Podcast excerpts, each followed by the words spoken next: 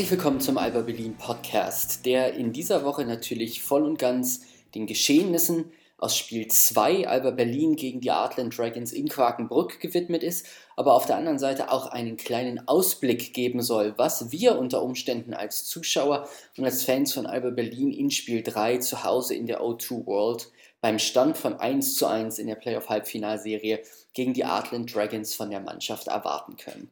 Ja, in den letzten Tagen gab es einige Berichte, einige Analysen und natürlich auch einige Einschätzungen zu den ersten beiden Partien, die Quakenbrück und Berlin absolviert haben. Wir erinnern uns, in Spiel 1 war es ein knapper, aber dennoch zu Buche stehender Sieg für die Albatrosse von Alba Berlin, die in der regulären Spielzeit gegen die Artland Dragons bis auf das vierte Viertel im Grunde genommen aussahen wie der klare Sieger, ihr Spiel runtergespielt haben, sehr abgeklärt waren, im vierten Viertel dann erhebliche Probleme hatten zu punkten und äh, Quakenbrück selber an den Punkten zu hindern und dann mit Ach und Krach mittels Reggie Reddings drei Freiwürfen in die Verlängerung gekommen sind, um dann in der Extrazeit den Sack zuzumachen und die erste Partie in dieser Serie gegen den Herausforderer aus Quakenbrück zu gewinnen. Spiel 2 hatte dann eine leicht andere Wendung.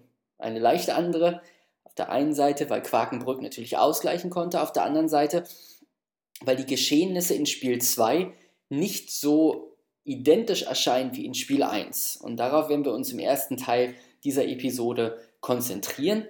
Ich möchte ein bisschen analysieren, wie diese Niederlage für Alba Berlin zustande kam, was vielleicht unter Umständen ein kleines Ammenmärchen war, was wir in den letzten Tagen so gelesen und gehört haben und ähm, worauf wir uns in Spiel 3 unter Umständen bei der Mannschaft von Sascha Obradovic einstellen können.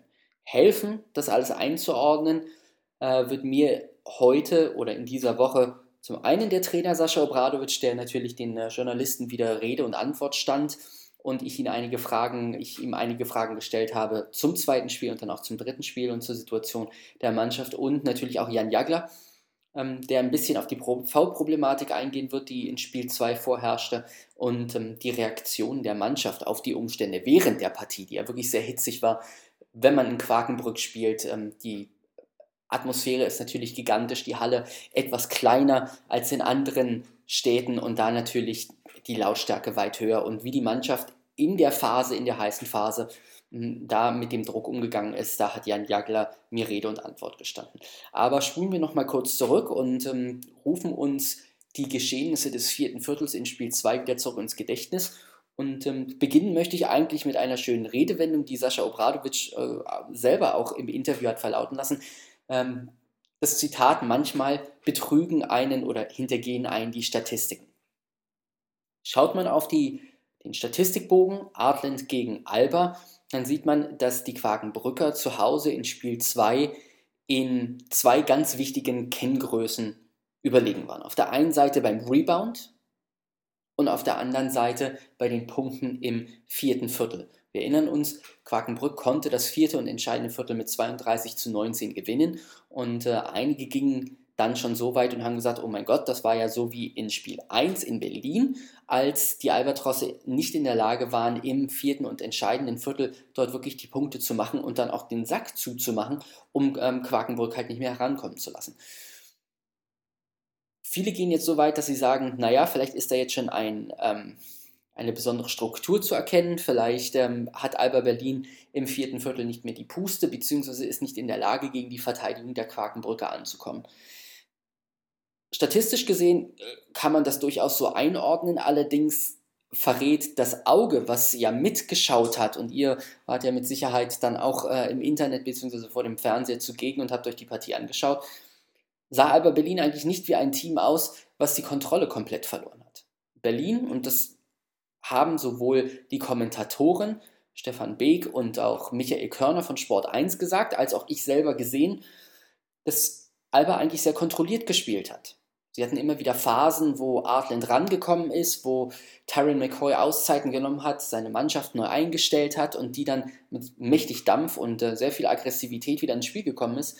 Dann gab es aber auch wieder Phasen, wo Alba Berlin den Ball hat laufen lassen, wo sie rund gespielt haben, wo sie die offenen Würfe geduldig gesucht, gefunden haben und dann den Abschluss hatten. Und so natürlich auch eine Führung rausgespielt haben, die wieder erneut im vierten Viertel Bestand hatte und dann auch nicht klein war.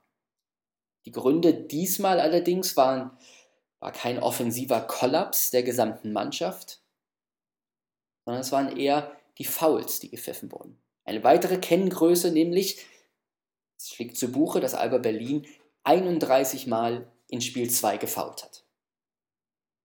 Resultierend daraus standen die Quakenbrücker 41 Mal an der Freiwurflinie.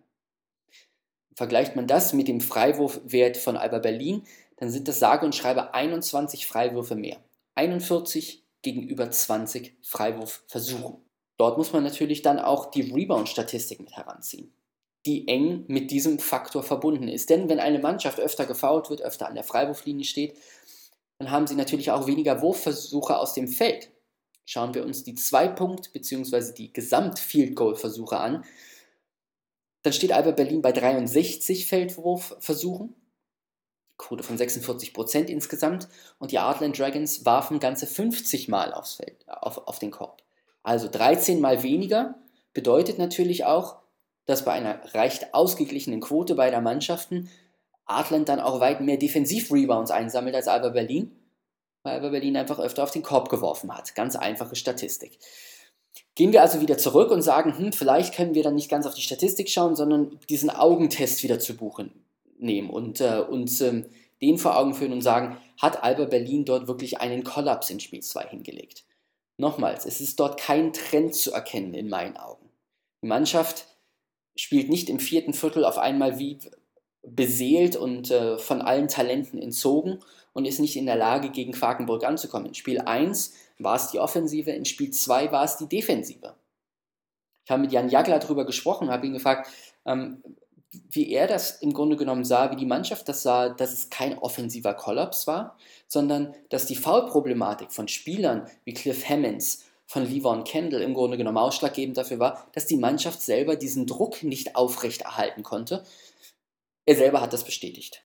Ich denke, gerade im zweiten Spiel natürlich ähm, haben wir im vierten Viertel große Probleme gehabt mit, äh, mit Cliff, der ziemlich lange natürlich mit vier Falls auf der Bank war, dann relativ schnell, als er zurückkam, dann fünftes bekommen hat. Und ähm, wenn wir natürlich so einen Spieler wie ihn nicht auf dem Feld haben, der für uns ganz klar Dreh- und Angelpunkt von allem ist, also nicht nur von Offense, sondern auch von Defense, dann äh, ist das natürlich sehr schwer für uns. Wir haben äh, in diesem Jahr natürlich keinen wirklichen Backup auf der, auf der Einser-Position. Also wir haben einige Leute, die aushelfen und wir haben Leute wie Reggie, die natürlich auch einen sehr guten Job auf der Position machen, aber die da natürlich eigentlich gar nicht hingehören und die ähm, einfach ja, dem Problem auf dieser Position geschuldet natürlich ähm, da reingeworfen wurden und äh, versuchen diese Position auszufüllen, aber keiner von ihnen ähm, gelernter Point Guard ist. Und wenn man natürlich dann jemand wie Cliff ähm, über so lange und vor allen Dingen in so wichtigen Phasen nicht auf dem Feld haben kann, dann äh, wird es natürlich für jede Mannschaft schwierig und gerade für uns auch. Und ob wir jetzt da offensiv, glaube ich, haben wir schon weiter gegengehalten. Auch defensiv waren wir nicht so schlecht, aber es ist manchmal einfach so, dass äh, ein, zwei Leute auf dem Feld fehlen und dass es dann dass es schwer wird. Und ähm, ich glaube, wir haben gerade Ende dritter Viertel haben wir dann von zehn Punkte relativ schnell, glaube ich, waren wir nur noch drei oder zwei Punkte vorne und dann äh, gibt es natürlich zum einen natürlich schon ein bisschen so einen Knacks, weil man natürlich mit dieser zehn Punkte Führung sich sehr wohl gefühlt hat, sehr viel Selbstvertrauen natürlich daraus auch gezogen hat und dann, ähm, wenn es dann noch zwei oder drei sind, dann wird es natürlich zum Kampf relativ schnell. Und ähm, dass die Quakenbrücker zu Hause sowieso vor eigenem Publikum ähm, stark sind und auch in solchen Phasen natürlich noch, noch besser spielen können, haben sie gezeigt, haben sie schon oft gezeigt. Und ähm, ja, jetzt verliert man ein Auswärtsspiel, ist nicht das Ende der Welt. Jetzt muss man einfach nur zu Hause wieder gewinnen und dann sieht die Serie schon wieder ganz anders aus. Und führen wir uns das vor Augen, wie stark Adland im vierten Viertel war, wie viele Probleme Alba Berlin hatte, das zu stoppen. Da muss man sagen, es waren defensive Probleme diesmal, die dazu geführt haben, dass Quakenbrück 32 Punkte im alles entscheidenden vierten Viertel hingelegt hat, aus Parkett gezaubert hat und dann auch mit sehr viel Selbstvertrauen offene Würfe getroffen hat. Sascha Obradovic habe ich dazu gefragt, befragt, ob er von den Adland Dragons ähm, überrascht wurde oder ob er überrascht ist, ob der Leistung der Mannschaft, ob einigen Kniffen von vielleicht Tyron McCoy, der einige neue Strategien mit eingebaut hat und äh, einige Dinge anders gemacht hat. Und ähm, er hat zum Thema Selbstvertrauen sehr interessante Worte abgegeben. Hören wir mal rein. Again, shows you know like how how in how good moment you know like they are right now. Not comparable, you know, like with the season. You know, they are enorm, you know, like uh, uh, uh, feeling good.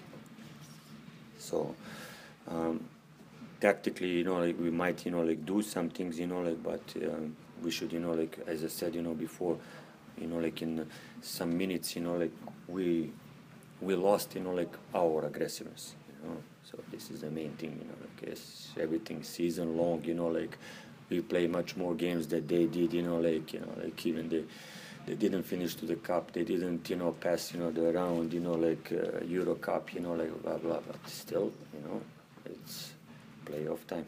Und genau so ist mir das im Grunde genommen vor dem Fernseher oder vor dem Internet dann auch aufgefallen. Artland hat urplötzlich, nicht nur urplötzlich, sondern plötzlich die Würfe getroffen. Sie sind aggressiv in die Zone gegangen, aber Berlin musste natürlich einen Schritt, einen Gang runternehmen, konnte nicht mehr so aggressiv verteidigen, wie man es normalerweise von der besten Defense-Mannschaft der Beko BBL, der Liga, der regulären Saison gewohnt ist. Sie mussten also eher passiver verteidigen. Das hat Artland sehr, sehr gut genutzt. Auch Bastian, Bastian Doret im vierten Viertel immer wieder gezogen. Die Mannschaft hat das Spiel weit auseinandergezogen und ein Spieler wie Antonio Graves, die dann aus der Ecke Dreier getroffen haben, wie ein Lawrence Hill, der von der Birne ganz oben am Perimeter geworfen und dann halt auch getroffen hat und die Mannschaft dann als Kollektiv einfach die Probleme ausgenutzt hat, die Alba Berlin in der Defense hatte, dass sie halt nicht mehr mit Vollgas spielen konnten, ob der Foulprobleme. Ab Mitte viertes Viertel dann natürlich ein weiteres Problem, das, das hat Jan Jagler selber angesprochen, wenn man Cliff Hammonds hier auf dem Feld hat, wenn man also nicht in der Lage ist, mit dem etatmäßigen Point Guard zu spielen und da dann mit Reggie Redding bzw. mit David Logan auf Point Guard spielt, die natürlich nicht so in der Lage sind, ihre Mitspieler in Szene zu setzen, wie Cliff Hammonds das kann, vor allen Dingen auch defensiv dann so zu agieren, dann gerät die Mannschaft einfach ins Schwimmen und das war halt auch ein Hauptgrund ähm, für Sascha Obradovic, dass er gesehen hat, dass seine Mannschaft da einfach nicht in der Lage war, den nötigen Druck anzusetzen. Und wenn man dann erstmal dem Gegner erlaubt, viele Würfe zu treffen, wieder ranzukommen, sich in einen Rhythmus zu spielen, das Tempo zu kontrollieren, weil auch Cliff Hammonds als Tempo- und Taktgeber halt nicht mehr auf dem Feld steht, dann ähm, ist das natürlich der ausschlaggebende Faktor, warum Quakenbrück daheim als heimstarke Mannschaft dann natürlich auch den Sieg holen konnte während einer Partie für uns als Zuschauer natürlich genauso wie für die Spieler ist es eine sehr hitzige Situation. Jan Jagler selber technisches Foul bekommen aufgrund seiner Reaktion in der zweiten Halbzeit, was einen äh, Foulpfiff anbelangte seitens der Schiedsrichter. ist Es ja immer wieder sehr interessant zu sehen, dass eine Mannschaft, auch wenn sie hinten liegt, wenn sie vorne liegt und dann einen Vorsprung verspielt, dann wieder zurückkommt. Das hat Alba Berlin in Spiel 2 auch getan, in der zweiten Halbzeit wie in der ersten Halbzeit. Sie haben einen Vorsprung, einen komfortablen gehabt. Quakenburg ist dann wieder rangekommen, dass sie hat, haben sich davon nicht beirren lassen, sondern sind wieder zurückgekommen und haben wieder ihren Spiel, Stiefel runtergespielt. Auch da habe ich Jan zu befragt, ihn mal gefragt, was geht in den Spielern, was geht in ihm vor, was ging in der Mannschaft vor, der Reaktion, auch der Umstände mit den vielen Fouls, die gepfiffen wurden, ähm, ob man sich da anders einstellt, ob im Kopf etwas passiert, ähm, ob da ein Umdenkprozess passiert. Und auch er hat da ganz interessante Dinge dann zu dieser Situation verlauten lassen. Ja, es ist sehr schwer. Also natürlich muss man als Mannschaft ähm, seinen eigenen Spielspiel, äh, Spielstil spielen. Und ähm, das ist bei uns immer eine aggressive Defense. Und ähm, von daher ist es schwer manchmal. Natürlich äh, sieht man, dass es, dass es äh, zu schnell Fouls gibt, dass einige Leute in Foul-Probleme kommen. Und natürlich ist es dann eher eine, eine, menschliche Reaktion zu sagen, okay, ich muss jetzt eher die Hand rausnehmen und muss ein bisschen vorsichtiger sein. Aber das ist natürlich nicht, was uns hilft, sondern wir haben eine tiefe Mannschaft, wir haben eigentlich zehn Leute, die, die äh, spielen können. Und von daher dürfen wir eigentlich uns davon nicht, äh, nicht beeindrucken lassen. Also wir müssen weiter hart spielen, wir müssen weiter aggressiv spielen. Und ähm, leider ist es natürlich manchmal so, dass man dadurch äh, ein bisschen den, die, ja, die Aggressivität in der Defense verliert und es dann schon um einiges schwieriger wird, sozusagen dann auch ähm, gerade auswärts ähm, in, so einer, in so einer Situation wie in, in, in Quakenbrück, wo natürlich alle dabei sind, wo die Fans sehr laut sind, wo, ähm, wo die Emotionen sehr hoch sind, natürlich trotzdem dann immer noch seinen eigenen Basketball zu spielen. Und ähm, darauf kommt es an. Und wenn wir das schaffen, wenn wir das schaffen, trotzdem unseren eigenen Spielstil weiterzuspielen, dann äh, gewinnen wir Spiele auch. Aber wenn wir uns so ein bisschen verlieren, dann wird es eben sehr eng. Auch da ist es interessant, bei Jan speziell zu hören und auch bei Sascha selber, dass keiner der Protagonisten da in irgendeiner Form Entschuldigungen sucht oder Ausflüchte. Jan selber sagt, natürlich waren die Fouls ein Problem. Natürlich waren wir nicht in der Lage, dann die, die, die, die, die komplette Leistung abzurufen und da halt auch wirklich auf Vollgas zu gehen. Allerdings sind wir auf der anderen Seite auch tief genug, um das ähm, zu kompensieren, um tief in die Rotation zu gehen, um dann anderen Spielern die Chance zu geben, Spielzeit zu bekommen und weiterhin das Tempo und die Aggressiv Aggressivität in der Defense hochzuhalten. Und wenn man dann vielleicht eine Schwachstelle hat, dann ist es halt wirklich die Aufbauposition, wo hinter Clef Hammonds dann kein etatmäßiger Point Guard dann wirklich kommt, der in der Lage ist, die, die Systeme und ähm, die, die Zielrichtungen, die Sascha Obradovic vorgibt, dann auf dem Spielfeld dann auch wirklich umzusetzen. Und das war in Spiel 2 ja natürlich ein ausschlaggebender Faktor für die Niederlage. Was hat Alba Berlin dann allerdings in Spiel 2 sehr gut gemacht? Viele Faktoren, die ich gesehen habe. Sie sind sehr gut in das Spiel gestartet. Freie Würfe kreiert, haben den Ball sehr gut laufen lassen und haben die freien Mitspieler gefunden, die dann getroffen haben. Es gab immer wieder Phasen zwischen gutem Teambasketball und auch Einzelaktionen. David Logan, der in, im zweiten Viertel heiß gelaufen ist, multiple Dreier getroffen hat und dann natürlich auch die, dass sein Team und seine Teamkollegen angesteckt hat, Würfe kreiert hat, Freiräume kreiert hat, weil die Defense sich natürlich auf Logan äh, fokussiert hat. Was mir sehr gut gefallen hat zu Beginn der zweiten Halbzeit, auch das habe ich Sascha Obradovic gefragt, Leon Radoschewitsch, der viel konzentrierter in die Partie reingekommen ist, die ersten zwei Aktionen den Ball gefordert hat und dann im Midpost kurz sich aufgedreht hat und als er ein bisschen Platz hatte, dann halt wirklich den Wurf genommen und dann auch getroffen hat. Sehr viel besser und kontrollierter und aggressiver reingekommen. So Bradovic selber hat zum Status von Leon gesagt, dass der wahrscheinlich erst zum Ende der Playoffs wieder fit sein wird, aufgrund der Verletzung ähm, unter der er zu leiden hat, dass er nicht wirklich auf dem Hoch seiner Kräfte und, und seiner Ausdauer ist. Und Obradovic dann natürlich eine Möglichkeit finden muss, ihm immer wieder in bestimmten Sports, also in bestimmten Minutenpaketen, ähm, Einsatzzeit zu geben, um zu hoffen, ein Maximum aus dem jungen Center herauszuholen. Weil sind wir ehrlich, natürlich, Kenny Freeze und ähm, Anthony King waren die Aggressoren in Spiel 2, die unter dem Brett reingegangen sind, die den Kontakt gesucht haben, die die Fouls gezogen haben, die am Rebound agiert haben und da ist jemand wie Leon Radoschewitsch natürlich super wichtig. Der zusammen mit Jan Jagler dort unten die Zone beschützen kann, mit Livon Candle sich aufdrehen kann, in der Defense halt sich breit macht, den Rebound kontrolliert, ausboxt und in der Offensive dann natürlich auch die Center mit unter Druck setzt. Einen Anthony King, einen Kenny Freeze ähm, und da halt auch wirklich in die Zone geht und dann halt auch die leichten Punkte als Ausgleich zum Distanzspiel von Alba Berlin von außen dann kreiert, sodass die Mannschaft schwer auszurechenbar ist, wenn es um Spiel 3 geht. Ein weiterer Faktor, den Artland ähm, sehr gut gespielt hat, wo Alba allerdings dann auch in meinen Augen sehr gut reagiert hat, war die Ganzfeldpresse. Es ist immer schwer, jeder Basketballer weiß es, gegen eine Ganzfeldpresse zu agieren. Aber Berlin war nicht immer konsequent da drin, mit schnellen Pässen diese, diese Presse zu überwinden und dann vorne einfache Punkte zu kreieren. Wenn sie es allerdings getan haben, das heißt den Ball schnell auf eine Seite zu bringen, das Mittelfeld dann zu überbrücken mit einem weiten Pass nach vorne und dann am Brett zu punkten bzw. den offenen Mann zu finden, dann waren das einfache, schnelle Punkte für Alba Berlin, die dann Quakenbrück und äh, Headcoach Tyron McCoy dann natürlich auch unter Druck setzen, die Defense dann wieder umzustellen und diese Ganzfeldpresse dann unter Umständen zu lassen, wenn man merkt, dass der Gegner halt einfach ein Rezept gefunden hat, die auszuhebeln. Das muss im dritten Spiel von Sascha Obradovic dann noch besser umgesetzt werden. Er muss mehr den Fokus darauf setzen, er muss seiner Mannschaft dann auch einbläuen, dass die sich gut positionieren. Es ist alles eine Frage des Positionsspiels, der schnellen Reaktion bei den Pässen. Im Gespräch mit Sascha Obradovic kam dann auch ähm, auf, wie er derzeit seine eigene Mannschaft sieht wir sind ja schnell dabei, uns von einem Spiel zu beeindrucken. Wir sind dann äh, so ein bisschen Opfer der Momentaufnahme. Nach Spiel 1 hat man das Gefühl gehabt, okay, Alba Berlin hat zwar einen kleinen Kollaps erlitten, aber im Endeffekt hatten sie die stärkeren Nerven, die dickeren Nerven und haben gewonnen. Spiel 2 war dann wieder der Kollaps da, diesmal aufgrund der Foulproblematik. Artland hat den Gang hochgeschaltet und war der Aggressor. Und jetzt stellt man sich natürlich die Frage, hm, in der O2 World in Spiel 3, wie wird Alba Berlin rauskommen? Vor allen Dingen, weil im vierten Viertel dann auch einige Würfe nicht gefallen sind, nagt das am Selbstvertrauen. Für Sascha Obradovic ist natürlich ganz, ganz wichtig, dass die Mannschaft dieses Selbstvertrauen weiterhin inne hat.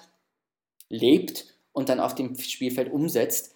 Allerdings sagt er auch, und das hören wir gleich im Mitschnitt, ist es viel, viel wichtiger, sich weiterhin an die Philosophie zu halten, weiterhin an die Spielsysteme und das umzusetzen, was man ohnehin schon in der ganzen Saison gesagt hat. Hören wir mal kurz rein, was er dazu gesagt hat. Everything is in confidence, you know, and uh, um, there is no, you know, tactically too many changes, you know, like it starts and ends, you know, like with uh, this, you know, like what you said, you know, comfortable situation, you know, like put the players in comfortable situation, use those, you know, like um, uh, to feel, you know, confident, you know, to defend, you know, like and and you know, like. Um, um, for any for any other you know like next action you know like to be more big and big you know. So it's this is all in you know like in in, in basketball especially when you have the teams you know who are more or less you know like there with also with the quality you have to say this.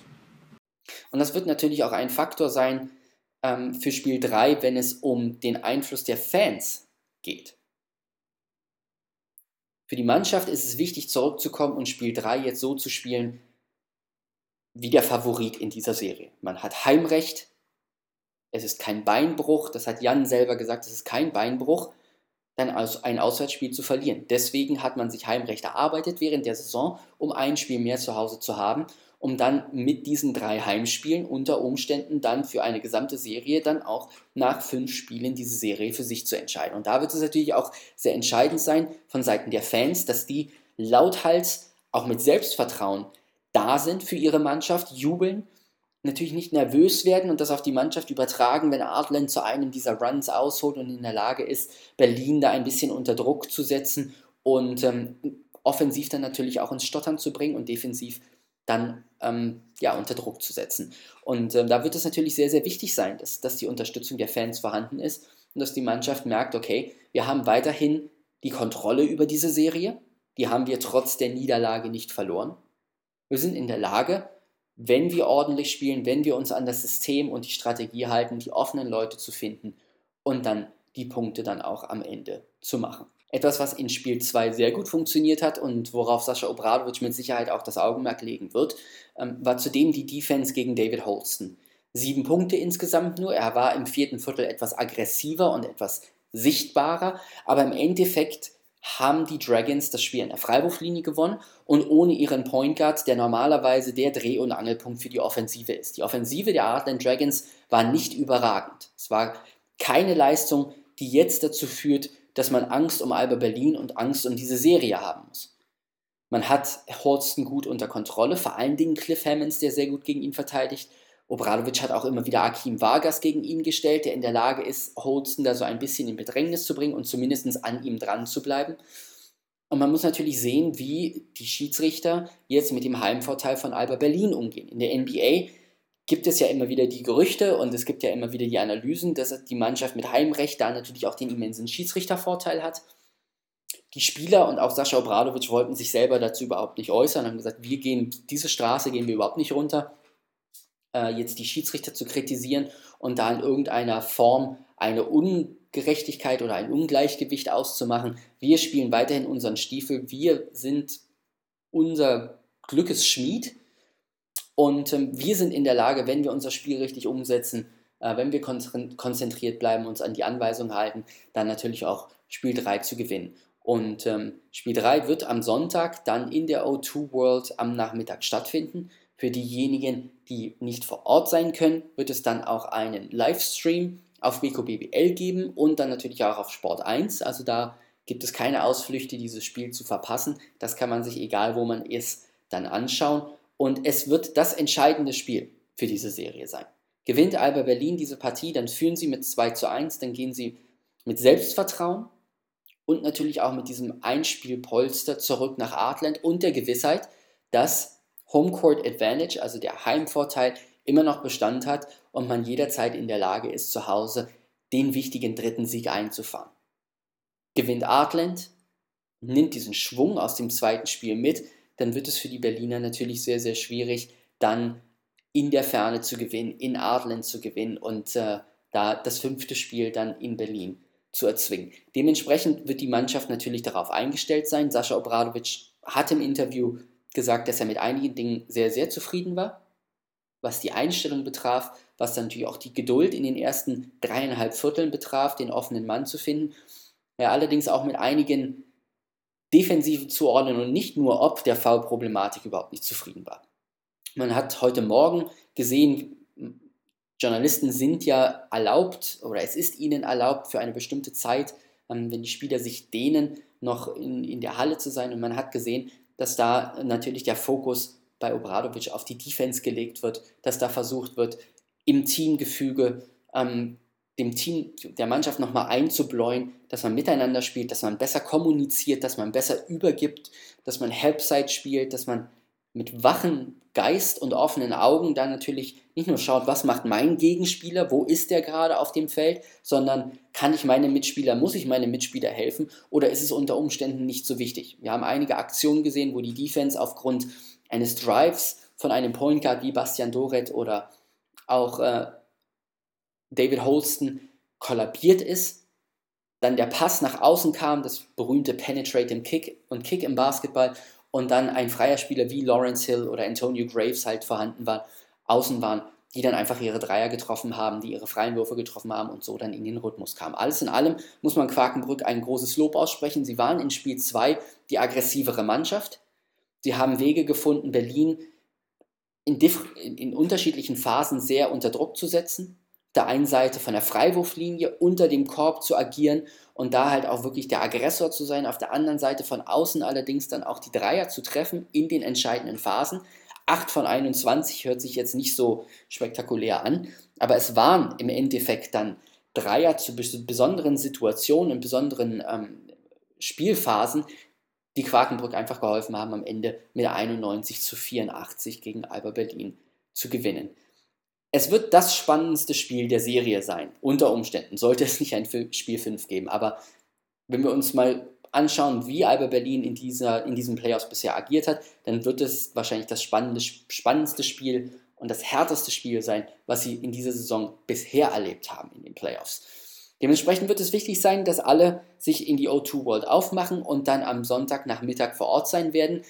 Spiel 3, es wird die Standortbestimmung für Alba Berlin für Sascha Obradovic und dann natürlich auch für die Saison sein. Zum Ende der Episode bin ich natürlich auch noch auf eure Meinung gespannt. Also, wenn ihr Zeit findet, zwischen heute und Sonntag noch ein paar Argumente rauszubringen, ein paar Kommentare, ein paar Einschätzungen, Analysen zu liefern, eure Meinung einfach abzuliefern, was ihr bei Spiel 2 gesehen habt, was für euch der ausschlaggebende Faktor war und was in Spiel 3 ganz wichtig werden könnte, dann schreibt mir einfach. Mach, machen wir einfach eine kleine Twitter-Diskussion auf über das Wochenende und schauen uns mal an, wie weit wir das führen können. Also schreibt mir at Robert Jerzi auf Twitter, schickt mir eure Analysen, schickt mir eure Einschätzung zu Spiel 2 und Spiel 3.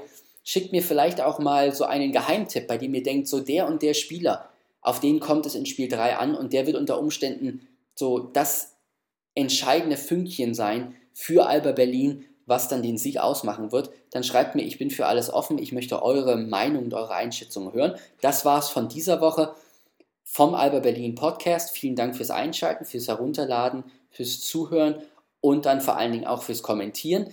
Ihr wisst es, ihr könnt über die Facebook-Seite von Alba Berlin kommentieren, ihr könnt direkt auf Twitter kommentieren, ihr könnt auf der Website von Alba Berlin kommentieren. Wir sehen uns vielleicht in der Halle. Es würde mich freuen, wenn ihr mich seht, haut mich einfach an. Ähm, ich bin immer für ein Pläuschchen zu haben mit euch. Das war's äh, von dieser Woche. Ich wünsche euch einen schönen Start ins Wochenende. Wir sehen uns. Das war's. Ciao, ciao. Bye, bye. Bis bald.